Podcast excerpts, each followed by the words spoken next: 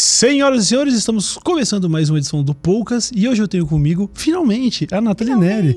E aí, Nathalie, tudo bom? Tudo bem. Ah, eu acompanho seu trabalho já faz algum tempo e tentei no passado até fazer alguma colaboração, tentei te levar lá pro Lapada que foi, eu fazia. Foi. E era um negócio meio caótico demais. Estou feliz de ter você agora pra gente poder bater um papo. Tô feliz também porque naquela época eu não ia poder beber as, as pingas pra me envolver, ia ficar meio me sentindo de fora. Que dá, tem água. Sim, nós temos água e dois microfones, é o que precisamos. É. Viu, tem, uh, eu queria começar falando um pouquinho sobre a, a dor de cabeça que deve ser fazer o que você faz. Eu imagino que uhum. seja. É, eu tenho hoje uma relação muito leve com o que eu faço, mas eu já senti um pouquinho de, de, de desse, dessa cobrança. A internet toda fica muito vigilante quando você está lidando com, com militância, principalmente, porque tá todo mundo querendo te pegar no erro e tá todo mundo. Como é para você? Estamos em 2020, já, você já tá fazendo há cinco, cinco anos. anos. Como é esse o, o, peso da responsabilidade de falar sobre o que você fala? É louco porque eu tô vivendo esse momento, né? De estar leve, mas não porque estou leve, porque as coisas se tornaram leves, mas porque eu taquei o foda-se. Uhum. Eu não tenho mais pra onde ir, então foda-se, vocês estão querendo cancelar. Eu me cancelo! É, deixa que eu vou mesmo.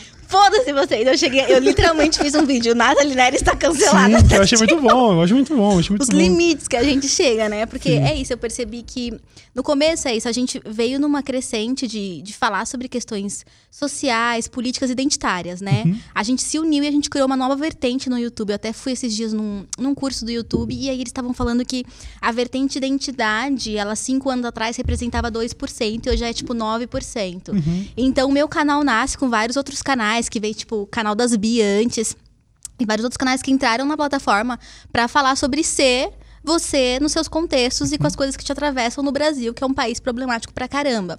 Quando a gente começou, a gente entendeu o impacto que aquilo ali ia causar no mundo. A gente falou que foda, isso é muito incrível. Uhum. Só que aí começou a vir o peso. Não, mas a gente tem que ter responsabilidade, tem que ter responsabilidade, porque não é fácil, né? Você tá falando sobre uma perspectiva que é individual, uhum. sobre coisas que atravessam mil, milhares de pessoas que te acompanham. E a partir de um ponto de vista, e por mais que você tente trazer outros, né, acaba sendo hum. sempre muito limitado. Sim. E às vezes você nem concorda com todos, então você também quer que seja limitado, e aí as pessoas se incomodam com isso, não entendem que você tem os seus, os seus limites também. Uhum. E aí a gente começou a falar muito de responsabilidade, eu falava muito de responsabilidade, eu falava, a gente tem que ter responsabilidade, a gente tem que ter responsabilidade. Tem que ter... E aí eu percebi que eu cheguei num ponto na minha fala conforme é isso, né? Porque de repente eu entrei para falar negritude, negritude é amplo. Só que de repente não é mais a experiência da mulher negra, é a experiência da mulher negra que é mãe solo, que uh, estuda e trabalha em determinado contexto, que é nordestina, uhum. e aí de repente você percebe que a gente fracionou as individualidades a um ponto que a categoria negra, ela já é limitada demais. Tipo assim. Não, ela já é ampla demais, Isso, né? Tipo, grande. é muito uhum. grande, ela não, não, comporta tudo. Então, de repente, tá. Eu falo dentro da categoria negra, mas existem uma infinidade de possibilidades sobre o que é ser. Uhum. E aí, esse peso da responsabilidade, de fale com responsabilidade, se transformou em algo tipo, eu não consigo mais nem falar. Porque existem tantas coisas que eu não entendo e não enxergo. E é isso, eu sempre me me vi muito desconstruída e blá blá blá, fazendo ciências sociais, 2012, eu na faculdade de humanas, vendo, lendo, transformando a minha mente. Então, eu sempre achei que eu, que eu tinha uma noção boa sobre o que era o mundo. Uhum. E eu tava na internet falando, achando que tava tudo bem, e de repente começaram a. narrativas começaram a me atravessar que eu não entendia, né? É isso. E a pessoa indígena no Brasil? O que, que você sabe sobre isso? Hum. E sabe que não é mãe solteira, é mãe solo? Sabe que não é pessoa deficiente, é pessoa com deficiência? E aí eu fiquei, nossa, eu não sabia. E aí a gente começa a errar, e é legal errar, é importante, porque as pessoas podem corrigir. Uhum. Só que isso também vai trazendo um. um como fala? Eu não sei como eu posso. Mas um. Não é peso, mas uma reticência. Você está sempre reticente Entendo. sobre o que falar, sabe? Porque você não entende sobre tudo, você não sabe sobre tudo, e por mais que você tente se conectar, você nunca vai estar tá falando e conversando com as pessoas da uhum. forma como elas gostariam e você nem consegue, né? Sim. Porque eu acho que a gente começou também a veio junto com esse crescimento desse tipo de canal identitário no YouTube, o conceito de representatividade. Certo. De repente, nossa, representatividade, você me representa, você me representa, e a gente que legal, a gente a tá representando. parece maravilhoso. A né? princípio é ótimo a representação, né? Porque é tipo, real, essa... a gente não falava, então agora, galera, conta comigo, hein, que eu tô aqui. E é sempre isso, a gente daqui de cima olhando para baixo. Conta com a gente. Só que de repente você percebe, é isso, né? Que você, mesmo em categorias pequenas, né, minorias sociais, uhum. políticas, você não necessariamente representa Sim. nada. Você não representa nada. Ainda mais pensando que. E esse é um, um comportamento que eu acho que é muito comum de canais, canais, YouTube. A gente tá aqui numa plataforma privada. E todas as redes sociais são. A gente precisa de grana para produzir. A maioria de nós não tem, tipo, subsídio de, sei lá, você poderia ter de um partido ou de alguma instituição, mas ninguém tem. É todo mundo que quis ligar uma câmera e começar a falar sozinho. Sim. Como é que você produz esse conteúdo? Como é que você continua nessa plataforma e continua se comunicando com essa base de uma forma independente e de repente você tá fazendo parceria com marcas porque você precisa pagar o seu editor pra fa- upar o teu vídeo e aí aquela galera que você tava falando já tá Sim. querida, o que, que é isso que tá acontecendo aí? E aí você fica. Mas essa é a contradição desse espaço que eu tô, que é privado, que me faz gastar dinheiro e tempo, e eu preciso de determinada estrutura que eu não tenho sozinha. Sim. E aí, como é que eu equilibro, sabe? Eu acho que a- isso acontece com vários canais que eu observo. A gente começa. E não é que o discurso se distorce, mas a estrutura muda. A gente, se a gente não consegue. Hoje em dia, muita gente tenta fazer vaquinha, né? Tipo, ah, é, me ajuda a manter meu canal e tal. E muita gente consegue, muita gente não consegue, às vezes consegue, às vezes não. E é um eterno, tipo, como equilibrar as questões que esse lugar de destaque traz, que é um lugar de destaque, é um lugar de glamour, é um lugar de reconhecimento, e ao mesmo tempo demandas que, tipo, são muito mais amplas do que nossa vida e os nossos desejos, a nossa, nossa preocupação de ter o vídeo editado ou não pro mês que vem. Amplo, né? Eu fui. Bem, não, mas acho Deus. ótimo. Acho ótimo. Não, e tudo isso ainda é, tendo que levar em consideração que você é uma pessoa, mas que está sendo tratada como uma entidade que tem que Uhum. Exato. ser sempre, né? Imparcial e sempre agir da forma correta, Uhum. como se não existisse é, na prática muitas vezes uma distância do que é discurso e do que é viável na, na- na convivência, no dia a dia. Exato. As pessoas cobram muito com os clássicos, ah, falar que o, o, o cara fala que é marxista, mas tem um celular, e aí o outro é anarcocapitalista, mas usa o Estado. Quer dizer, sim, existe uma diferença entre o que é o, o trabalho, o discurso e o que pertence ao plano das ideias e do que é ideal e do que dá pra gente fazer de fato, né? Então eu Exato. imagino que deve, deve, ser uma, deve ser uma cobrança muito grande. Uma parte que você está falando que eu nem tinha pensado, eu estava pensando até mais nas pessoas que seriam eventualmente haters do trabalho, mas eu imagino que uma energia muito grande tem que ser dedicada a o pessoal que é que te apoia e que está engajado em várias causas, mas que justamente porque você não consegue ter toda essa pluralidade de representatividade, essas pessoas que estão do seu lado também devem Exato. demandar uma energia muito grande, É, eu- né? Quando eu comecei,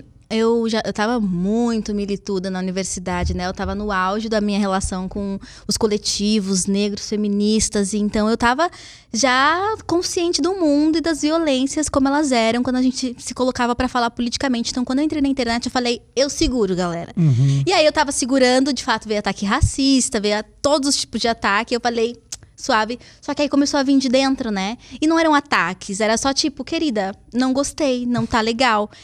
E aí isso a gente não tá preparado pra receber, porque eu acho que é, quando a gente entra muito jovem nessas discussões políticas, a gente entra muito por um. A maior parte hoje das pessoas que eu vejo, elas não estão. Dos jovens, né? Tipo, millennials e geração Z. Você não tá discutindo questões políticas unicamente. política Tipo, única e exclusivamente de uma forma política e distanciada. Tem ali um desejo de pertencimento a uma comunidade. Então, se, se definir. As pessoas vêm, eu preciso saber ontem se eu sou negro ou não. Eu preciso saber ontem. Eu falo, não, peraí. Qual é a urgência? Não, a urgência é que eu, eu, eu preciso, sabe? Porque eu quero falar com as minhas amigas e as minhas amigas estão dizendo que eu sou branca, mas eu não me sinto branca e os brancos dizem que eu sou negra. Então, ele vem muito num, num sentimento, não necessariamente de tipo, vamos entender quem somos para construir pautas e agendas, né? Que a gente pode pensar que um movimento social institucionalizado, né? Essa seria a ideia. A gente pensa as nossas identidades políticas para construir agenda, entender políticas públicas, etc. E na internet as coisas se diluíram e a gente quer pensar o corpo político, a gente quer pensar as nossas identidades, a gente tá tão louco para se definir, então a gente agora é bissexual, assexual, a gente é, sei lá, milhares e infinitas definições de gênero para pertencer, né? É muito mais um sentimento de tipo, ah, eu não quero estar sozinho, eu não quero, não quero e, se, e hoje em dia o que une, talvez, pelo menos as nossas gerações, não são mais, tipo, ah, qual é teu time de futebol? Ou que tipo de revista você gosta? Ou qual sua banda? Tem, né, galera, os K-popeiros, os funkeiros. Mas assim, no âmago é tipo, ah, nós somos LGBT, somos jovens LGBTs, ou nós somos jovens negros, ou nós somos jovens periféricos. Então isso foi para um para um nível muito pessoal e isso aconteceu comigo também. Quando eu entrei, quando eu comecei a me letrar politicamente, foi um sentimento de, oh meu Deus, eu divido as minhas dores. E aí eu via outras mulheres negras e falava, pega minha mão, vamos chorar juntas. Porque eu sofri durante anos e eu nunca entendi que, na verdade, eu não era Uh, as, as questões não eram tão simples para mim, era tudo muito mais complexo, muito mais amplo. Tava falando do macro, não do micro, não da minha experiência. O problema não era eu, não, eu, não fui eu que nasci com problemas. Depois você ouve essas narrativas que você disse a vida inteira se repetindo em várias bocas, e aí você sente, tipo, eu tô aqui, a gente tá junto. Uhum. E aí é o problema. Porque aí você romantiza a discussão política e social. E você acha que é o teu rolê com os teus amigos e que todo mundo tem que se gostar Sim. e que todo mundo tem que concordar. E quando as pessoas começa a falar, eu não gosto de você, inclusive. A gente fala, mano, mas a gente tá aqui. Sim. Do mesmo lado da trincheira. Como que você não gosta de mim? Eu não gosto de você. Eu não concordo com você. E é difícil quando você entra abraçada pelo sentimento de minha turma, uhum. você quebrar isso. E isso para mim foi muito duro porque eu não tava preparada para eu não, eu não sabia que eu tinha imaginado que isso aqui era um grande rolê em que todo mundo era amigo. E aí eu tive que desconstruir isso, né, na paulada mesmo, porque uhum. não foi fácil. Mas foi bom porque me deu uma, uma visão muito estratégica, porque eu vejo também que é muito fácil a gente entrar nisso. E aí, de repente, a galera, o rolê feminista é tóxico, o movimento negro é tóxico. Não, as pessoas, Sim. aquele grupo que você falou em determinado ponto, ele pode ser complexo, ele pode te odiar, ele pode te cancelar toda hora, assim como eu tenho, tipo, mil pessoas dentro dos movimentos negros que se organizam online, porque eu considero que essa organização política digital, que é feita majoritariamente por jovens, é movimento, sabe? Porque está pautando, tá? De uma certa forma, levando um discurso e educação e fazendo com que as pessoas se, se letrem sobre algumas questões. Sim. Então, tem seus limites, assim como todos os movimentos têm seus limites, uhum. mas eu também tenho muitas discordâncias com grande parte dos discursos, assim como as pessoas têm comigo. E era, é, era muito fácil, poderia ter sido muito fácil falar, nossa, é todo mundo tóxico, uhum. que ódio, eu vou embora daqui, eu não sou mais feminista, ou eu não tô dentro do movimento negro. E aí, quando você vai, na verdade, estudar um pouco mais, tipo, quando você vai descobrir quem eram os grandes ativistas, quem eram os grandes nomes das suas respectivas militâncias, uhum. você vai ver que a galera também não se dava. Tipo assim, na Sim. década de 70, o povo não era amigo. O Malcolm X e Martin Luther King não eram, tipo, best friends. Eles tinham visões completamente, não completamente, né? É bem distante. Eram distantes então, como é que a gente quer romantizar hoje em que as questões se complexificaram ainda mais uhum. as nossas relações?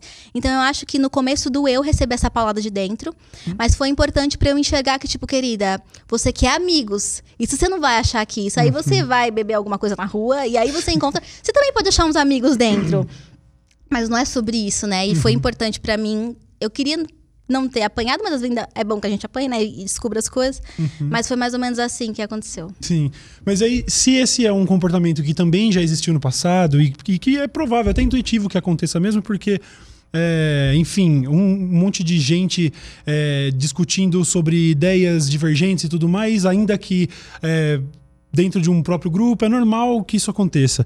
Uhum. Mas dá pra gente esperar que, sei lá, não sei se com base na história, mas tentando olhar com algum otimismo para o Brasil, de que isso vai amadurecer em algum momento e que a gente vai chegar nesse ponto de entender que essa é uma realidade, nós somos divergentes e a gente precisa aprender a se tolerar até para ser viável continuar lutando por algo maior, coisa do tipo.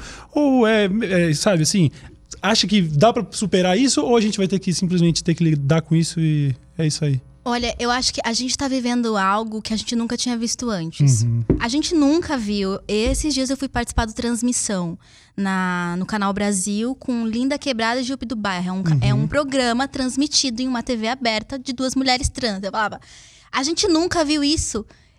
Ela, a gente nunca viveu isso, a gente nunca viveu a internet ou esses espaços digitais ou midiáticos sendo tomados por corpos subalternizados, como pessoas negras, mulheres, pessoas trans. A gente, a gente nunca viu isso. E a gente nunca viu essas pessoas falando em primeira pessoa e tendo o alcance que tem hoje. Porque, obviamente, sempre se falou, né? Os movimentos existem há muito, há muito tempo, os movimentos sociais. Só que a gente sabia que ainda estavam em, em lugares muito mais é, definidos, né? O da academia, o dos próprios movimentos, das ruas.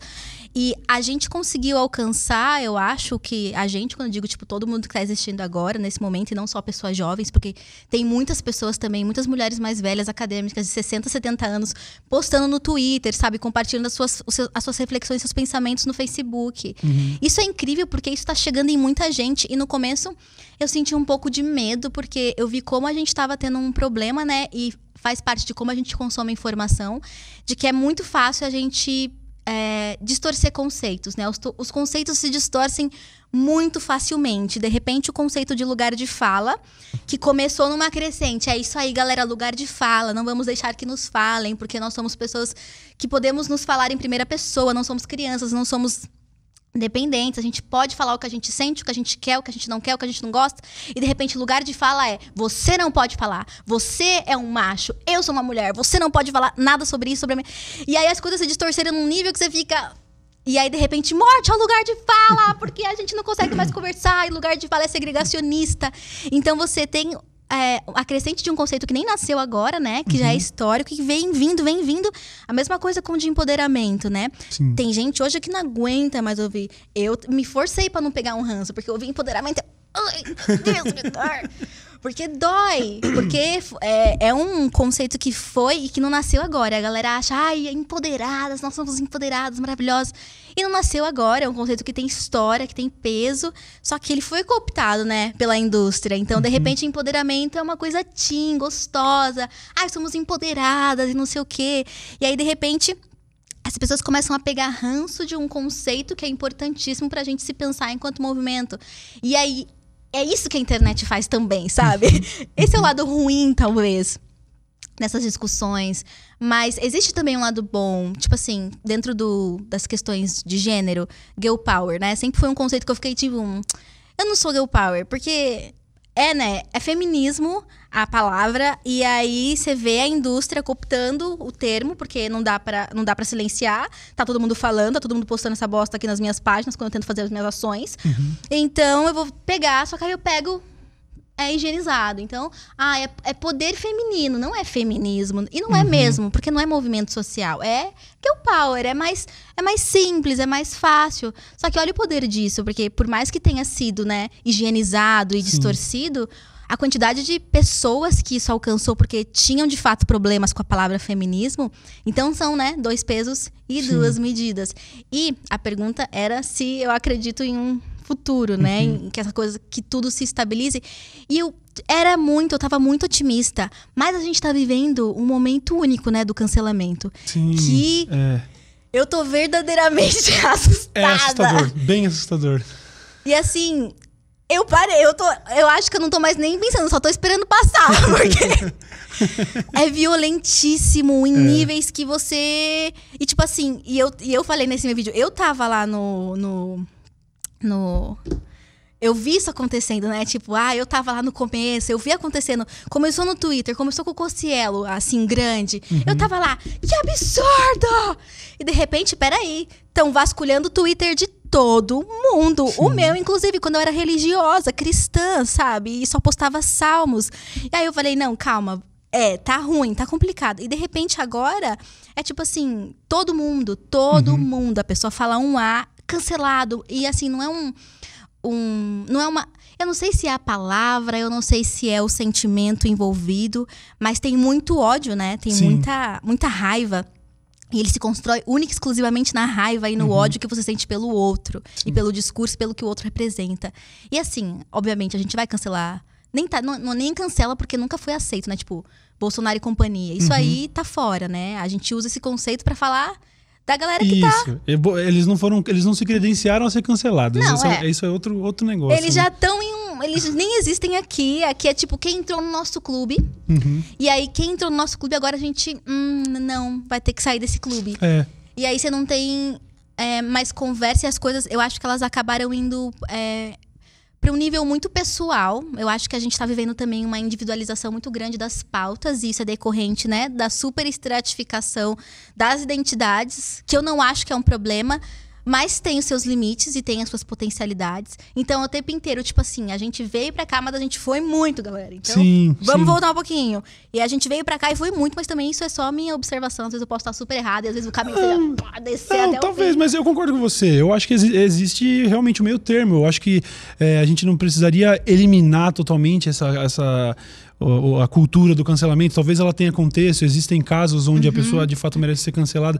Eu acho que Uhum. Total. tem, tem um outro aspecto da coisa que é não só é, tem muito ódio sendo nutrido e muitas pessoas sendo canceladas, mas acaba, acaba rolando um esvaziamento do significado. Então, quando tá todo mundo cancelado, ninguém mais tá, né? A gente tá vendo as coisas estão se nivelando por baixo. Eu, eu tava acompanhando o, o BBB, inclusive por falar em, em a grande mídia cooptando né, coisas assim. O BBB é um talvez um belo exemplo disso. Exato. E a, a gente tá vendo ali, o cancelamento da semana passada era por um caso de assédio, mas na semana seguinte já era porque, ah, o, o Babu falou de um jeito com as meninas e falou de outro com os homens. Ele é um macho escroto, está cancelado. Ele está tão cancelado quanto um assediador. Quer dizer, Exato. então a gente. Então parece até que a gente tá passando um pano pro assediador, porque é tão banal ser cancelado que Exato. parece pouco para um assediador, entendeu? Então perde o significado, né? E- Exatamente isso. E os contextos, eles não importam mais, né? Porque aí as pessoas não enxergam que, tá, o Babu é um homem de 40 anos, vivido, premiado, e de repente tem Manu Gavassi, de 1,50m, dando na cara dele. Porque ela é... Eu dou risada com ela toda hora, mas ela é arrogante pra caramba. Se eu falo aquelas coisas perto do meu pai, meu pai quebra minha cara, não é mesmo? Porque eu sou do- da cultura de não me responda. Então o Babu veio dessa cultura e de repente tem uma pirralha que ele não enxerga como uma mulher questionando tudo, toda e qualquer coisa que ele faça. E aquelas, né, que entende muito de BBB. e a Manu é o pé de Aquiles do Babu naquela casa. E aquilo transformou ele, fez com que as pessoas vissem um lado dele que não é interessante pra esse macho descon- desconstruído ideal, né? Só que é isso. Esse macho desconstruído ideal existe, É, né? Então. E não existe também. E é isso, a ponto de agora a Manu é, ai, linda, maravilhosa, perfeita, fada sensata. Só que daqui a um tempo ela também, se ela continuar assim, nossa, que arrogante. Nossa, pra que tratar assim os mais velhos? Então tudo pode ser cancelado, né? Se você é só uma perspectiva e no fim por isso que é individua- individualizante, porque é sobre quem você gosta e quem você não gosta. Exatamente. É tipo, ah, o Babu eu não gosto tanto, a Manu eu gosto muito, então ela vai ser super arrogante com todo mundo, ela vai ironizar super, e é tipo, ah, empoderada. Mas o Babu, quando ele reclamar porque as pessoas estão dividindo, ou ele não perceber que ele tá fazendo aliança com, tipo, os piores caras da casa, ruim, mas, tipo, ele tá numa situação de vulnerabilidade em que ele sente que ele vai ser o próximo a sair, porque ele já foi. Aquelas. Ah, já Não, eu tô, eu tô adorando né? a análise, porque isso, essa é a realidade do brasileiro hoje em dia. Eu, eu abominava o BBB até essa última edição e agora o Twitter, sabe? é, Ou eu saio da internet ou eu aceito essa realidade, É, não tem problema nenhum. Eu também não assistia, mas agora eu tô tipo assim. Meu Deus, é, é. E tá sendo muito interessante também, né?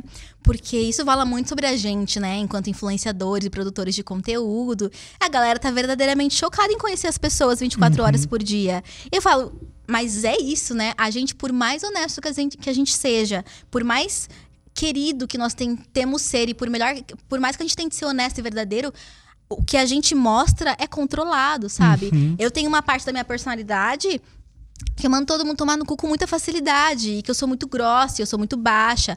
Só que eu não tenho contexto pra usar isso em todos os meus vídeos. Tipo, porque eu tô gravando de boa, a não ser quando eu esteja gravando com alguma coisa que eu tô bem brava, que eu nem faço mais isso porque não é bom pra minha saúde mental. Mas eu tenho partes da minha personalidade que elas não cabem num contexto de produção de conteúdo, então ninguém vai conhecer. Então é muito fácil você tirar a pessoa de um contexto em que ela produz um conteúdo intencional e você falar, caraca, você é um monstro, você é um bicho. Tipo, não, a gente é isso, só que a- o que a gente mostra, o que a gente passa, por mais honesto que seja, é intencional, sabe? É Sim. consciente. Ninguém grava vídeo. Tem gente que grava vídeo bêbado, aí é inconsciente, né? não, é mais. No geral, a gente sabe o que a gente quer falar e onde a gente quer chegar e quem a gente quer alcançar. Sim. Então a galera também tá chocada em falar: caramba, essa pessoa ela não é tão legal assim. Tem casos complicados, né? Que envolvem outras questões, além de a pessoa é chato legal, né? Envolvem denúncias de assédio e tudo mais, que a gente vai ver o desenrolar da história. Mas. Eu fiquei chocada também com o cancelamento da Bianca, né? É, eu ia comentar disso. Eu vi no seu Twitter você comentando. E foi no seu Twitter que eu dei um passo atrás. Porque É. eu também tava entrando nessa onda de falar ah, que ela é uma escrota, isso, aquilo. Mas quando a gente para e analisa, ela é só uma pessoa padrão que até o momento em, dadas as controvérsias ali sobre namoro uhum. e relacionamento e tal, ela está sendo cancelada pelos motivos que, como eu disse, a gente estava cancelando o assediador. Agora, Exato. ela também, porque ela não é, é militante feminista ali no caso, e aí a gente não dá o direito de de, sabe, humanizar essa pessoa uhum. porque ela não é militante como eu sou. Então, eu achei um pouco estranho também agora. É, e assim, e eu, eu fiquei chocada porque uma coisa é a crítica a ela. É importante a crítica a ela, porque a gente está falando de uma mulher que preferiu acreditar em homens, que aí não tinha consciência de um assédio que sofreu, e deixou várias outras mulheres. E aí é uma discussão importante para a gente falar e alcançar as pessoas. Só que de repente o nome dela estava todo dia nos trend topics do Twitter. E as pessoas estavam tipo, morte a Bianca. E você tinha lá um contexto de assediadores em tempo integral, continuando fudendo tudo. E a galera tava com ódio generalizado dela. Uhum. Por quê, né? Porque é isso, ela já tem os os antecedentes dela, os contextos dela. Eu já falei com ela várias vezes, ela é uma pessoa muito simpática, mas, né? Ela não uhum. ajuda a gente, ela todo verão bota as tranças dela, todo verão ela bota os dreads dela. É complexo, né? E as pessoas conversam. Fora uma série de outras coisas, então vocês já conheciam a Bianca, vocês já sabiam que ela, ela já estava uhum. cancelada antes pela maior parte de vocês. E agora esse esforço homérico para transformar ela no cocô do cavalo do bandido nesse contexto que existem é, questões maiores. Então, no fim, ainda é rivalidade feminina. Uhum. No fim, ainda é tentar reduzir uma mulher, por pior que ela seja, nesse contexto em que há homens piores do muito que ela. Então é muito complexo isso. Isso mostra que, tipo assim, agora o povo odeia a Marcela. A Marcela foi cancelada, porque tá com ah, porque ela. Isso, eu não peguei os últimos acontecimentos. Meu Deus, eu sei muito de BBB, eu tô eu queria, ó, eu queria fazer mais uma pergunta sobre BBB. Eu não, queria, eu não achei que a gente ia ficar falando tanto sobre não, isso. mas é o que tá acontecendo. pois é.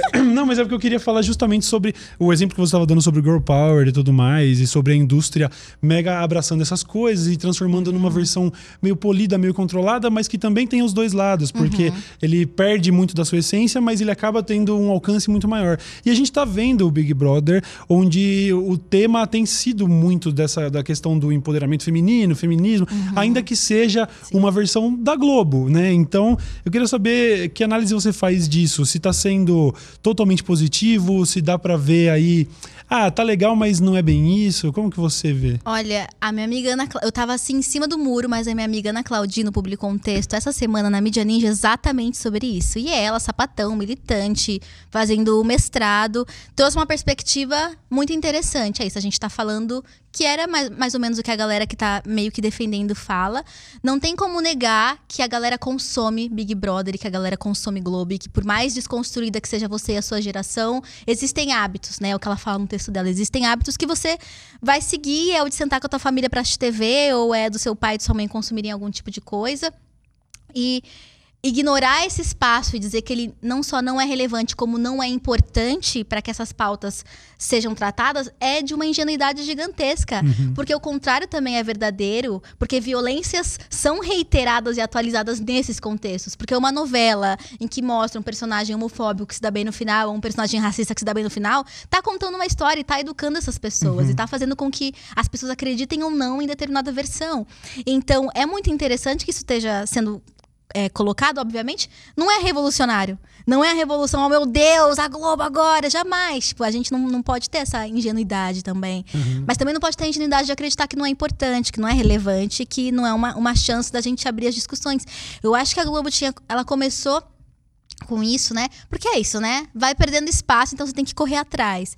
E na época do amor e sexo, isso foi muito falado também. Era a mesma discussão. Tinha todas as suas questões, tinham várias, vários outros problemas que apareceram no meio, mas aquilo ali abriu uma discussão muito ampla em vários setores da sociedade. De repente, você tinha um porteiro, meu pai, falando sobre alguma coisa que ele assistiu no programa. Hum. Ah, aquela Jamila que você sempre posta foto, eu vi ela no programa. E, tipo, e aí de uma amiga no Instagram, meu pai ouviu o que uma ativista acadêmica negra falou e achou interessante.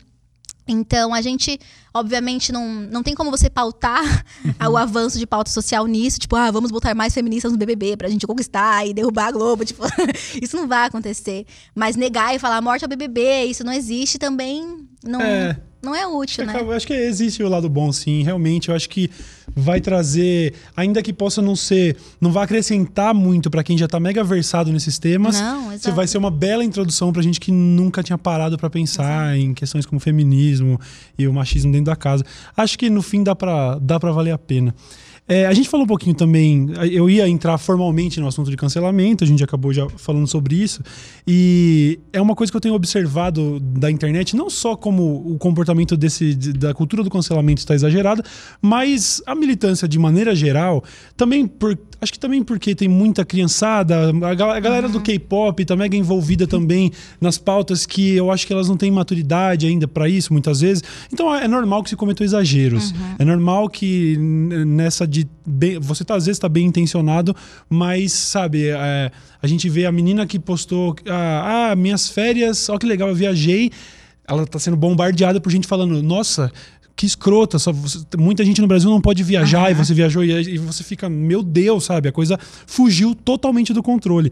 É, só que você estando inserida nesse contexto, onde as pessoas esperam de você uma militância, um posicionamento a respeito das coisas, é, como é? Você consegue apontar esses exageros? É, parece contraprodutivo, porque essas pessoas estão do meu lado, né? Então, como uhum. faço, né? Como, como lidar com gente que tá não sei se militar errado seria o termo, mas, é. cara, e aí? Né? Eu acho que não. Eu acho que às vezes são perspectivas diferentes para uma mesma questão, né?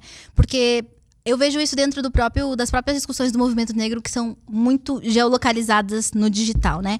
Então é isso, ocupar espaços. É um conceito. Ah, vamos ocupar, vamos ocupar. E aí, de repente, teve uma treta na festa da Vogue, em 2019, que eles foram racistas no aniversário lá da, da mulher. E aí, vamos cancelar a Vogue unânime, todo mundo cancelou. Pró próxima festa da Vogue, Vogue chamou vários ativistas e vários influencers, várias pessoas negras, e vários deles foram. Uhum. Oh, meu Deus, vamos cancelar esses ativistas. E aí a fala desses ativistas era, ué, a gente tá ocupando, né, pra ocupar todos os espaços. Ela foi racista porque antes não existiam negros e agora a gente viu uma oportunidade, a gente quer usar a publicidade desse povo e ganhar o nosso belo dinheiro. Eu critico isso? Não. Eu iria? Uhum. Não. Uhum. Mas eu sei que é isso. Não tem como a gente falar, vamos ocupar uma hora e, ah, não, aqui ninguém vai ocupar, não, porque eu não acho legal, sabe? Então, uhum. eu acho que existem muitas possibilidades de ação. Cada uma, dela leva, cada uma delas leva para um, um lugar diferente. Talvez escolher ocupar uma festa da Vogue é uma, é uma escolha individual e, tipo, paliativa, sabe? Ah, eu tô aqui, mas uhum. eu tô vindo pegar o meu e arrancando o meu. E eu acho que vale, sabe? Se você tá construindo a sua história e a sua narrativa, milhares de pessoas brancas todos os dias fazem isso e constroem suas coisas e não são criticadas. Uhum. Mas, ao mesmo tempo, a, o que a gente não pode fazer é distorcer as falas e falar tudo é um grande ato político e fala sobre as mesmas coisas, né? Porque nem sempre é muitas das coisas que eu faço, não todas, mas algumas das coisas que eu faço na internet, elas são motivadas por necessidades individuais, né? Uhum. Então, por que, que eu falo com marcas hoje? Eu poderia editar os meus próprios, meus, meus, próprios vídeos, já que eu já tenho câmera. Eu poderia nunca mais trabalhar com marcas. Poderia, porque eu já tenho câmera, eu já tenho equipamento. Uhum. Eu poderia editar meus vídeos quando eu tivesse tempo, gravar. Mas não, eu tenho planos. Eu quero estabilidade financeira, eu quero estrutura, eu quero viajar, eu quero fazer um curso de inglês. E eu quero fazer isso com saúde. Então, eu continuo trabalhando com marcas para poder financiar esse meu canal e fazer ele continuar acontecendo. Então, existem interesses que são coletivos, que é passar as mensagens que eu acredito e desejo, mas existem interesses individuais. Uhum. E nem tudo é movimento social. E aí a gente. A, e essa, essa é a confusão, né? Nossa, falou de negritude movimento social. Não, peraí, às vezes é só a tua experiência individual, Sim. ou a tua experiência individual quando, é, enquanto um LGBT, ou enquanto uma pessoa negra, ou enquanto uma pessoa com deficiência. Nem tudo é movimento, né? E eu uhum. acho que essa foi a confusão da, da internet, né? Não confusão, mas um pouco confusão. Porque não tem limite, né? Antes você se retirava do seu espaço individual e ia para o espaço político nas reuniões e nas nas conversas com as pessoas dos seus coletivos ou dos seus movimentos sociais ou da, ou da universidade. E agora é isso, o seu espaço pessoal o seu espaço privado, que é o seu espaço público, está tudo confuso na internet Sim. e de repente tudo é pauta, e de repente o corpo é pauta e você não tem como tirar. Então, quando aparecem, né, essas críticas, há questões para mim que no caso são motivadas por desejos individuais, que no fundo também, se a gente pode, eu posso falar, ah, mas não é individual, porque eu sou uma mulher negra ascendendo socialmente. Esse é um discurso, assim como eu sou uma mulher negra ocupando esse lugar na Vogue. É um discurso também. Só que para mim não é útil. Não é isso que eu acredito enquanto caminho. Então eu não vou usar isso. Eu falar, não, isso aqui é meu. Você pode criticar isso, mas isso aqui sou eu tentando sobreviver e dar conta da minha, do meu lugar e da minha comida paga. Sim. E eu sei que essa visão, esse apontamento dessa crítica, não necessariamente vai vir de alguém muito jovem ou que tá exagerando muito. Às vezes é. Uhum. Mas às vezes é só de alguém que tá no oposto, né? Que tá do outro lado. Que Entendo. tá tipo assim, mano, eu vivo de movimento social, eu enxergo isso. As é, eu faço o trabalho de base, eu trabalho de outro jeito, eu vejo, a vida de outro jeito, isso aqui. E você é a pessoa entrando na festa da Vogue para mim. E eu sei que para muita gente eu sou a pessoa entrando na festa da Vogue ocupando espaço. Só uhum. que eu sei quais são os meus interesses e eu sei que nem tudo é sobre, sobre movimento. E eu acho que é isso. A gente pensou tanto corpos políticos, corpos políticos, e de repente ninguém mais era indivíduo. Sim. Todo mundo é só esse corpo político. E aí tudo se confunde, porque esse corpo político faz coisas que o indivíduo Sim, sim, sim. Não necessariamente gostaria que esse corpo político fizesse, só que uhum. segue fazendo. E aí, como é que a gente equilibra? Não equilibra, aí vira essa bagunça. E eu nem acho que vai ter como equilibrar, porque se fosse assim, tipo, ah, então eu nunca mais posso postar nenhuma viagem minha, ou eu nunca mais posso postar nada que eu tenha comprado. E eu tenho essa, essa questão, né? Nem sempre eu, eu consumo coisas caras. Por exemplo, para minha saúde mental, eu faço terapia, mas eu adoro fazer massagem. Uhum. Eu amo! Eu vou numas massagistas que eu fico uma hora toda deslizada no óleo, o óleo pingando na minha testa, umas massagens ayurvédicas maravilhosas. E aquilo faz um bem pra minha alma. E eu sei que é caríssimo, e eu sei que é um outro contexto, e eu sei que aquilo me faz bem. E eu não vou pegar esse discurso e, oh meu Deus, o empoderamento da mulher negra com óleo de massagem. Tipo, entendo, entendo. alcance esse lugar. Não, isso aqui é, um, é a minha experiência individual. E às vezes eu posso postar e alguém pode interpretar: oh meu Deus, que legal o empoderamento da mulher negra com massagem. Outras, que absurdo o empoderamento da mulher negra com massagem. Uhum. Então, não tem como controlar, né? Sim, sim. Inclusive, você, acho que foi em vídeo recente onde você falou sobre a sua a suposta suavização da sua militância uhum. e como você comenta sobre isso, sobre o balanço entre é, cuidar também da saúde mental e de vida pessoal. E eu, eu, imagino que com você isso também, quer dizer, imagino, com certeza acontece, é um relato seu é, de que as pessoas não conseguem separar e uhum. ver que às vezes é só uma massagem e, e não é mais muita coisa. Eu queria falar um pouquinho de Bolsonaro, não especificamente dele, mas é porque todos nós vivemos. O, o, período de eleição, eu imagino que todo mundo, quando pensa no período de eleição, tem aquela sensação de aquele estresse pós-traumático. Uhum. Todo mundo foi muito abalado por tudo que aconteceu. Foi uma surpresa. Não, não foi da noite para o dia, mas era. Eu, eu, pelo menos, é, vi com muita estranheza essa ascensão de uma extrema-direita uhum. Perversa do Brasil e tudo mais.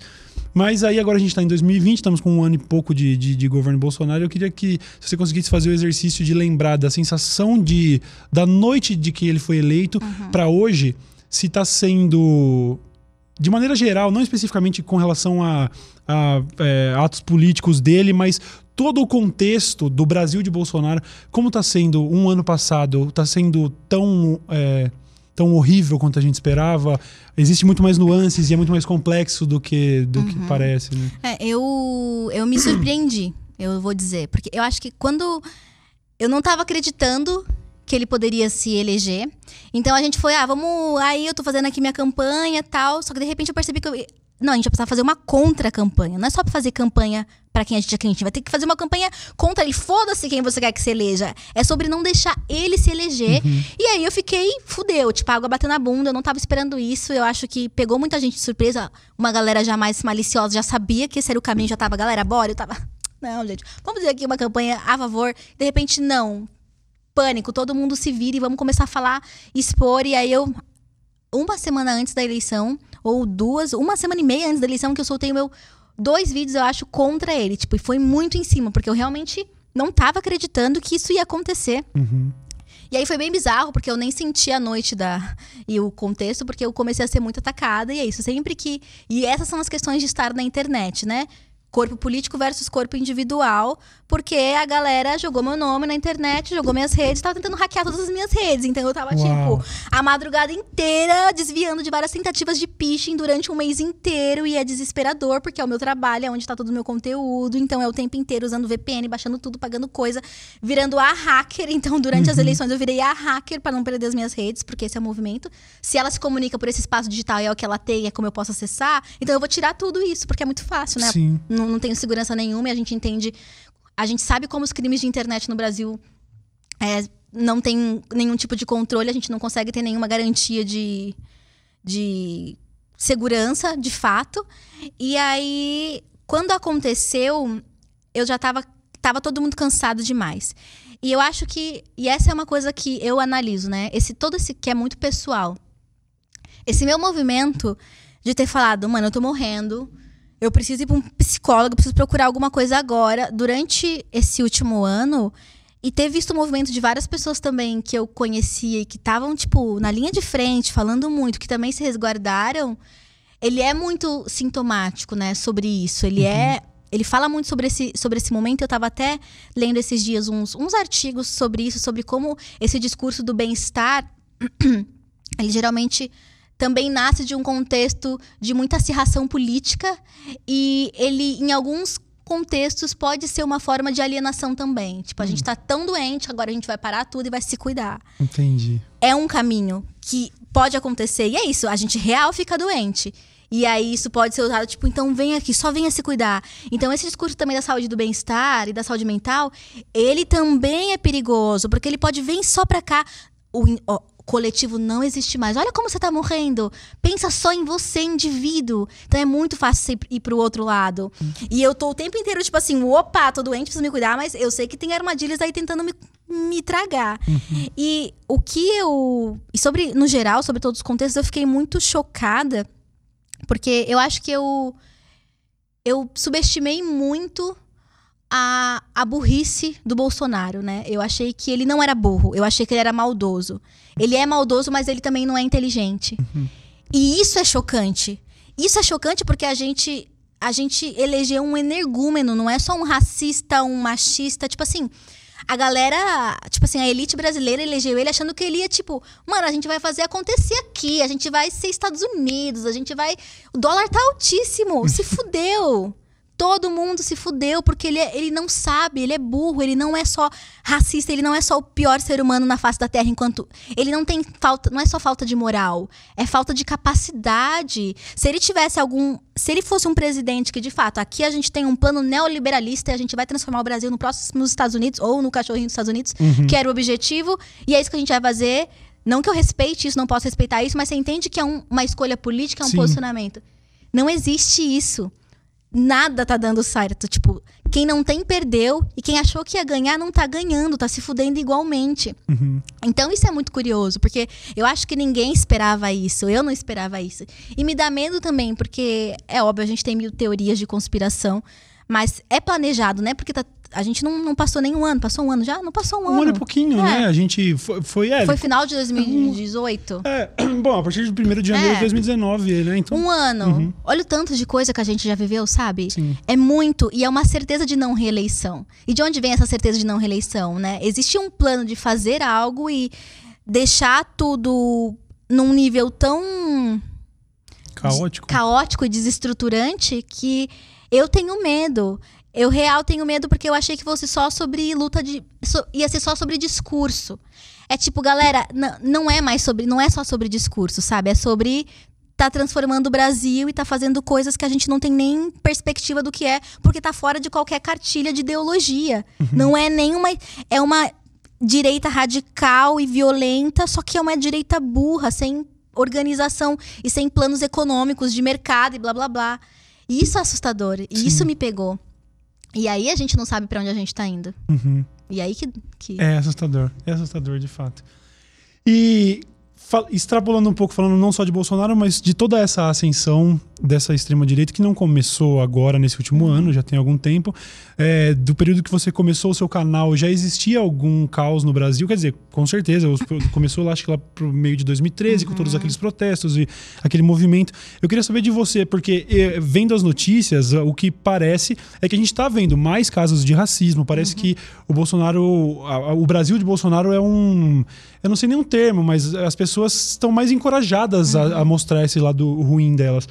E eu queria saber de você, se você observa um agravamento, sei lá, nos últimos cinco anos, desde que você começou seu canal, tá muito pior agora ser um negro no Brasil? Eu acho que não mudou é. muito. Eu acho que o que está acontecendo é que as pessoas só estão falando e mostrando mais porque agora é sobre o Bolsonaro, é sobre o governo dele. E eu acho que uma, uma parte da esquerda se surpreendeu muito, e isso aconteceu. Eu, eu sofro ataques racistas desde o começo do meu canal. Agora bem menos, porque eu mal tô aparecendo agora, eu vou ter aparecer pra falar de óleo essencial, essas coisas, então o povo tá, tipo, uhum. cagando pra mim. Mas, no geral, antes, eu sofria muito ataque racista e sempre sofri. E durante as eleições eu comecei a ser, tipo, muito atacada. Muito atacada nas redes, nos vídeos e tal. E aquilo gerou uma comoção que eu. E aí eu tô falando da minha experiência individual pra é, te responder. Aquilo causou uma comoção que eu fiquei surpreendida, porque eu falei, gente, eu tô apanhando aqui há três anos. Gente aparecendo, me chamando de lixo, de bosta, dizendo que eu mereço morrer, dizendo que vai me matar. Nunca mudou. Só que aí é interessante porque não é mais só sobre existe esse lugar também de publicização. Não é sobre a dor daquela pessoa. Vamos pegar isso aqui para mostrar o que o governo Bolsonaro faz. Entendo. Eles não estão se solidarizando com você necessariamente, não. mas eles querem usar isso para atacar o governo. Exato. E é válido, porque. Mas é isso, não, não, não, não, não existe essa. É uma ingenuidade achar que isso se intensificou com o governo Bolsonaro. Não, isso já era uma realidade antes do governo Bolsonaro, só que agora é interessante para manchete uhum. dizer que o governo Bolsonaro é o mais racista de todos. Não, o Brasil é muito racista há muito tempo. O Brasil é muito LGBTfóbico. Antes do governo Bolsonaro, o Brasil seguia sendo o país que mais mata travestis no mundo. Então, uhum. mas agora é mais interessante por partes do não, não só da esquerda, mas tipo, por partes do movimento, todos agora uhum. que são uhum. contra o Bolsonaro, dizer que olha só como esse governo é violento e é de fato, e as pessoas começaram a falar e fazer muito mais. Mas isso já existia antes em proporções tão intensas quanto eu acho que só o que, o que aumentou foi principalmente o nosso medo. Nosso, o nosso medo percebido, né? Certo. Porque eu cheguei em um ponto da minha. Logo depois das eleições, em que eu entrava num espaço, eu não conseguia mais cumprimentar um caixa, ou eu não conseguia falar com alguém na fila. Eu. Hum, quem que essa pessoa votou? Uhum. E era uma paranoia de tipo, quem que essa pessoa votou? E aí você entrava num Uber, você entrava num táxi, e aí qualquer uma vírgula que o, que o motorista falava, você já ficava tipo, ah, eu já uhum. sei onde isso vai dar, eu sei o que tá acontecendo. Então eu acho que ele o governo trouxe um medo generalizado e as máscaras caíram, sabe? Uhum. Então, talvez eu ante, anteriormente entraria num, num, num, táxi e o motorista ia ser super racista, homofóbico, só que a gente não ia falar sobre isso. Uhum. Ele ia pegar o dinheiro dele e ir embora. Só que agora.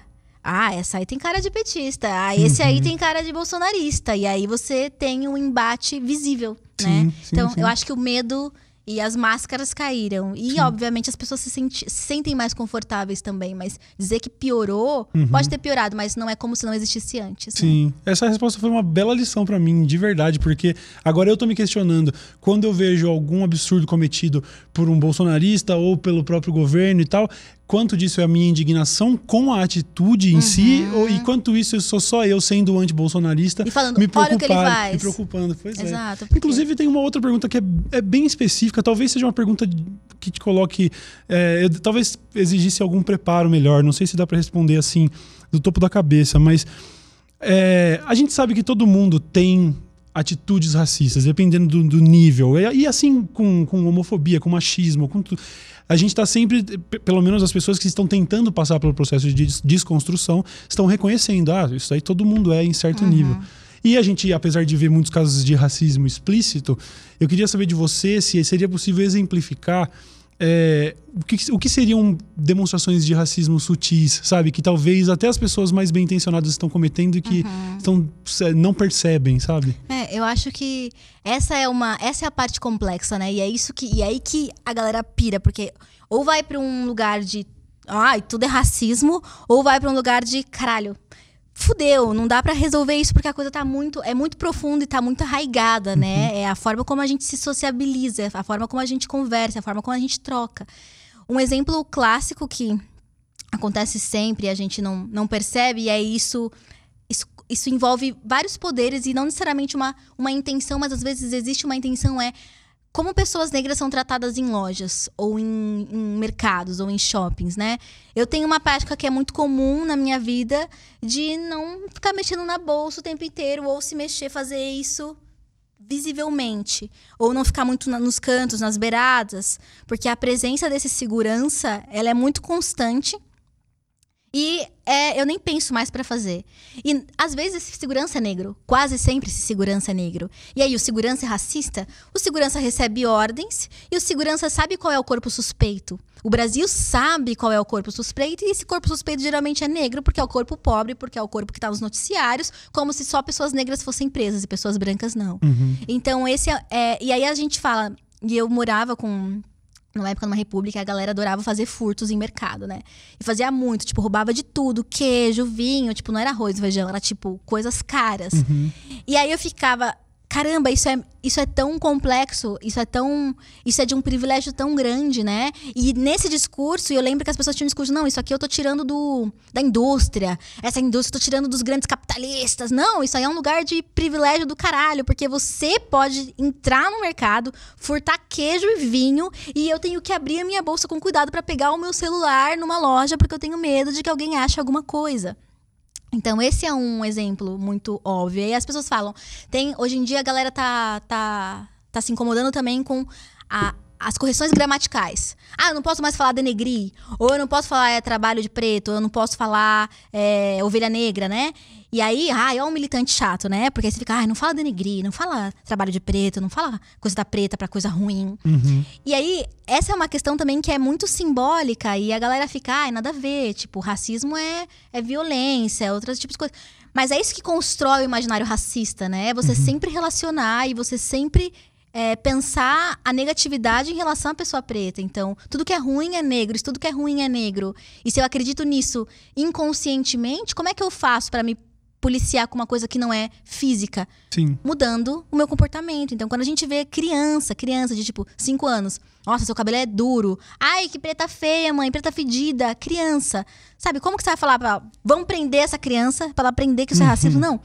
É sobre educar, é sobre mudar o imaginário coletivo, principalmente é sobre mudar o imaginário individual, né? atitude individual para mudar o imaginário coletivo. Sim. O que, que a gente acredita, o que, que a gente relaciona, quais são as associações que a gente faz, como a gente categoriza pessoas, preto ruim, branco bom. Então aí a gente vai para para espaços da vida que são cotidianos e simples. E tem gente que não que não quer ouvir, tem gente que não quer ouvir e só tem gente que tá cansado, porque é isso, às vezes é isso. Você tem que pensar nos termos que a gente não usa mais. E eu às vezes falo, ai, denegrir. Ai, caralho, não é denegrir mais. Ou existem vários outros, porque a gente também fala judiar, ou a gente fala uma série de outros termos que também são violentos e que estão no mesmo local, só que falando de outros grupos, sabe? Uhum. Então é exaustivo, mas é é a exaustão que leva à mudança, né? E é Sim. é só isso que vai fazer a gente, de, de, fato, mudar, como dizem os coaches, o mindset. O mindset. O mindset político. é, porque eu, eu acho, a sensação que eu tenho é que realmente a, a você ser, ser um militante, é, muitas vezes é, é é como se fosse essa é a sua única opção. Quer dizer, é uma questão de sobrevivência, não, não é uhum. uma escolha profissional, sabe? eu tenho que fazer isso no meu dia a dia por uma questão de sobrevivência, né? É isso, porque é o que eu acredito e eu sei que é, calar frente a isso vai levar a gente para lugares tão ruins e piores do que a gente já vive, né? Sim. Se falando tanto, aconteceu o que aconteceu? Né? Imagine se a gente não estivesse falando. E, e, e, o cenário brasileiro, toda a, a, multicultural, miscigenação e tudo mais, ele agrava esse, esse quadro? Porque a gente tem nos Estados Unidos, por exemplo, uma sociedade muito mais segregada, onde existem espaços que são muito mais racistas do que aqui, e aí você tem até ó, é, Ku Klux Klan e a igreja envolvida em discriminação racial, mas também existe me parece, é, um, um, número muito maior de, de, negros realmente em posições de poder nos Estados uhum. Unidos do que aqui.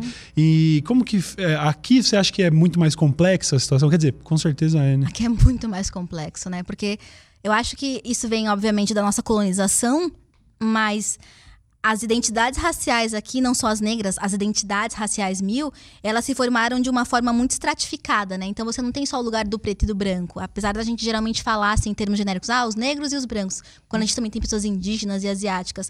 Mas no geral, na negritude e na branquitude, a gente construiu na ideia da mulatice durante o Brasil colonial, a ideia de que um tom a menos significa mais privilégios, o que não existe nos Estados Unidos porque é one drop rule, né? Tipo, uhum. você é filho de negro, você se coloca. E eles também vêm questionado muito isso, mas e de fato eu não acredito que o movimento negro estadunidense seja uma boa referência de movimentos que a gente deva. É, eu acho que eles são pequenos e organizados, e é isso. E a violência foi muito cedo e muito clara, porque é isso, é segregação tida. Você não pode entrar no mesmo ônibus, você não pode usar o mesmo banheiro, você não pode uhum. beber do mesmo bebedouro.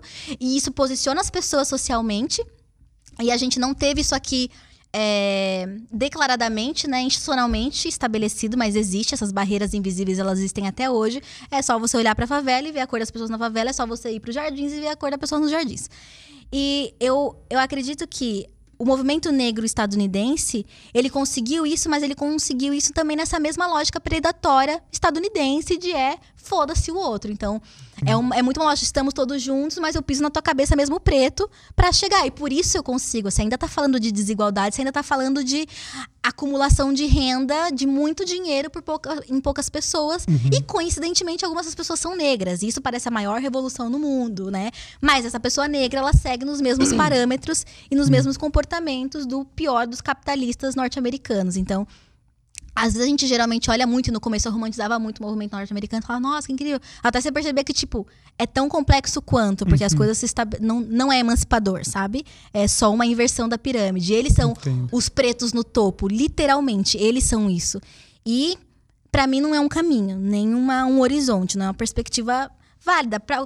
É, assim, emergencialmente, é legal a gente ter negros em posição de poder, é importante para que a gente possa ter negros na academia produzindo, para que a gente possa ter negros empregando outros negros, para que a gente possa ter negros, sei lá, sendo reconhecidos e validados, para que isso mude o imaginário coletivo da população negra e dos jovens negros. É interessante uma Miss Brasil negra, uma Miss Universo negra, para que garotas negras se enxerguem e se achem bonitas, mas que bosta, né?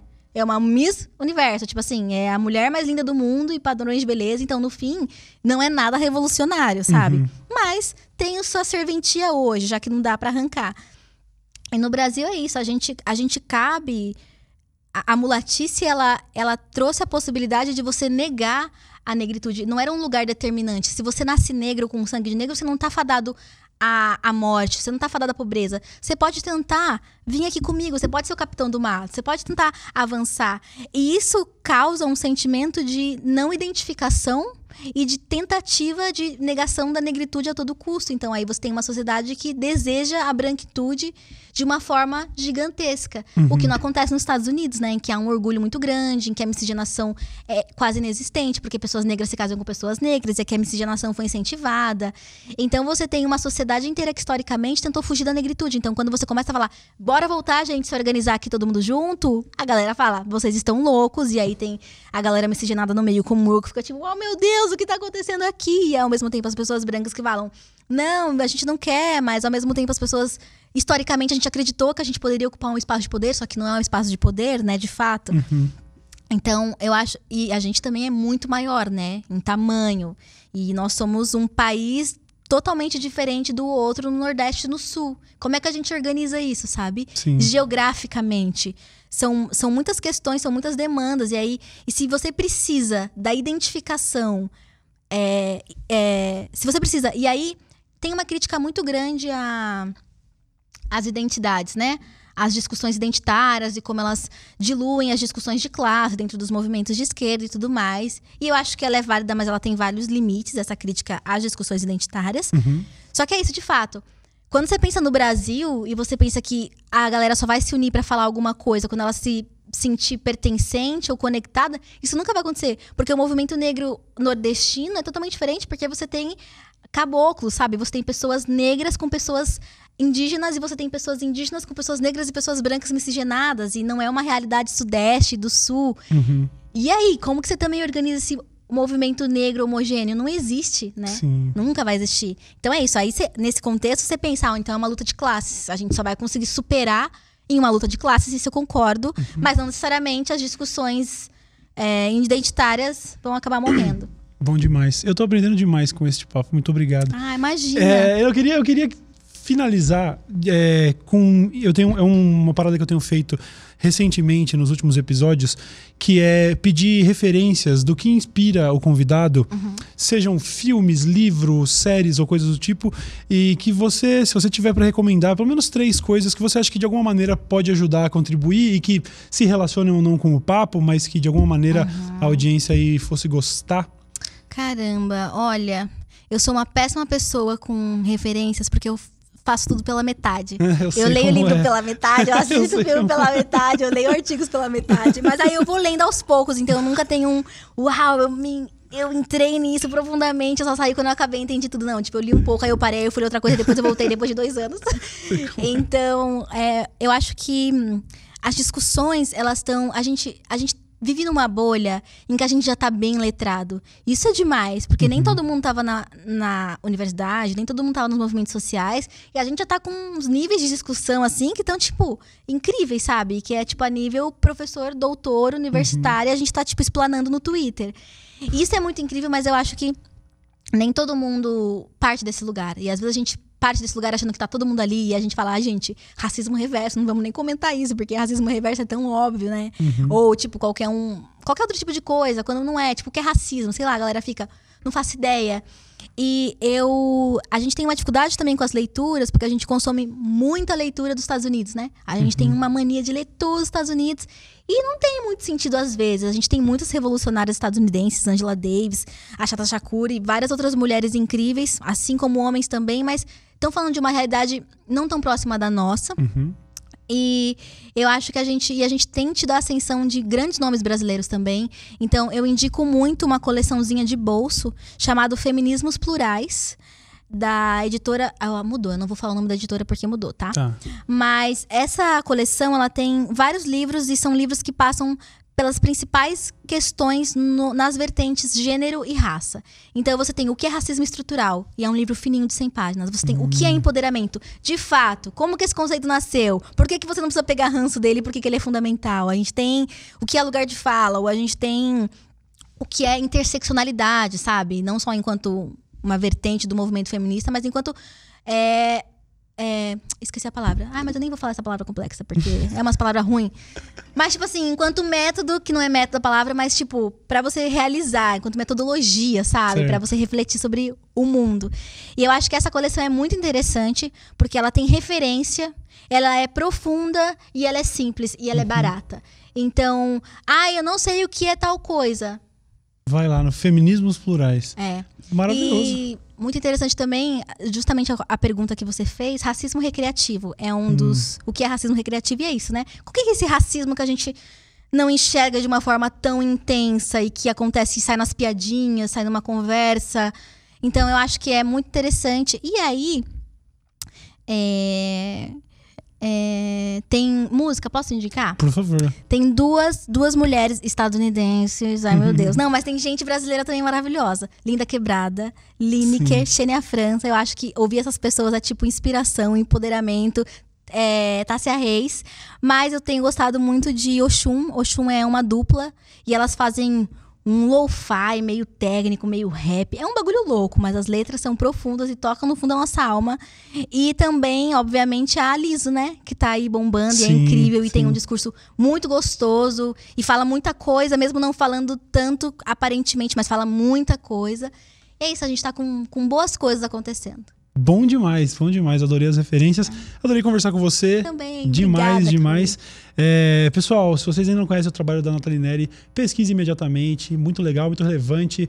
Acho muito bacana se informar desses assuntos que são tão pertinentes a todos nós. Vocês sabem onde encontrá-la, procure YouTube, Instagram, Twitter e tudo mais. É mais alguma coisa? Pra, Ah, é pra-. Então é isso. É isso, obrigada. Obrigado a você, show de bola. Eu também estou, eu tenho certeza que todo mundo aí tá. Rapaziada, nos vemos no próximo episódio então, tá bom? Muito obrigado e até mais. Tchau, tchau.